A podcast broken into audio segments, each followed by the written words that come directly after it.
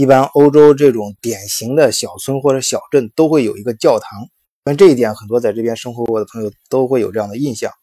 一般吃完饭的时候，或者是周末、呃假日的时候，溜溜达达的都会去转转看看。那个地方也比较能够体现当地的文化。哎，我刚到德国的时候，也是住在当时是在海德堡旁边的，就是比较靠外的一个小镇。跟我一块来的那个哥们儿呢，眼光比较独特，也很经典啊，说话很有意思。他给我，他有一次吃完饭拉着我，晚上我一块本来我们想去爬山，他直接拽我拐弯去哪个地方，我想想不到是墓地。而且那个哥们说：“哎，不要怕，哎，别别别别怕，因为那个，呃，这个墓地啊，这个德国人啊，其实都很喜欢吃完饭去墓地晚上散散步。”我说：“你丫疯了吧？啊，净给我这个拍恐怖电影呢！”后来我去了之后啊，就是确实发现有一些人三三两两的，还真是也见到一些人在上，而且他的墓地，呃，德国那种墓地很干净、很漂亮。当然，我们呃在墓地啊，除了对呃逝者的这种缅怀和一种尊敬之外，它其实嗯还体现了一种当地的文化，尤其是。德国的墓地，当然德国其他地方也是，他们特别那种嗯很传统的那种小村小镇啊，经济还不错的地方，就是真的是搞得非常干净，而且呃到处都种的花呀、草啊、树啊，啊这种嗯就是嗯就是很舒服，在那里面走一走。但我去转的时候，我记得当时啊，我们嗯有一次是我当时印象，其实我现在回忆起来印象最深刻，我注意到那有有一个墓地，它有一片全是那种。啊，二战时候就是一看那个就是不同的出生的年，嗯，哪哪年出生的不一样，但是，呃，死的那个，就是杠之后死的那一年都是在二战最后那一两年，而且很多年龄都不大，好多只有十几岁，而且，呃，这样的地方我在。不同的几个城市和小镇都见过，它很有特很很有特特点，就是不像是其他那种传统的墓地，就是一个人家那种一个，就跟你电影上也看过，一个一个墓碑，呃，然后后面嗯有这种呃，就反正周围装饰的有些花呀草啊，这跟那个看美剧上的不太一样，看美剧的墓地就是就是非常的呃整整齐，就是。整齐就很少，就是或者一个草坪啊，很很少单独的一个。但德国的小镇很多墓地就是一个一个，它周围修饰的很多各种五颜六色的花啊、草啊、树啊。但是我刚才提到的那种二战的那种，呃，就是嗯，大家知道这个历史原因啊，就二战中很多那个十几岁，他那个是往往我见过几个就是成排的，呃，就就是不大啊，因为我我后来我后来我。听说也是我自己猜想啊，呃，就可能有的时候可能当时尸体都找不到了，但是就是后后可能是后来的人，他那往往旁边还有一个也稍微大点的碑，这样刻一些纪念性的一些文字，然后就是不同的一小块一小块，然后很整齐，那种呢就不太一样啊，那那就是嗯，就属于特定历史背景下吧，但是新的。呃，就是比或者是呃比较传统的呃这种德国的墓墓地，每一个一块一块的这种墓碑就装饰的比较呃复杂了。其实德国的殡葬文化呢，呃，应该说跟我们中国现在就全世界这种大的趋势呢，呃，应该是比较吻合的。其中就体现在呃两个方面，一方面呢就是嗯，就是尸体的。呃，处理形式呢，就是越来越多的有火葬，然后殡葬的形式呢，会越来越多的其他形式，比如说除了土葬之外，还会有海葬，在德国还会有林葬啊，就是在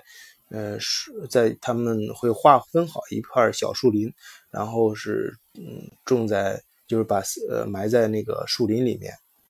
啊，有些呢也可以，就是这种很少的，也可以，就是有些人会埋在自己家的花园里面。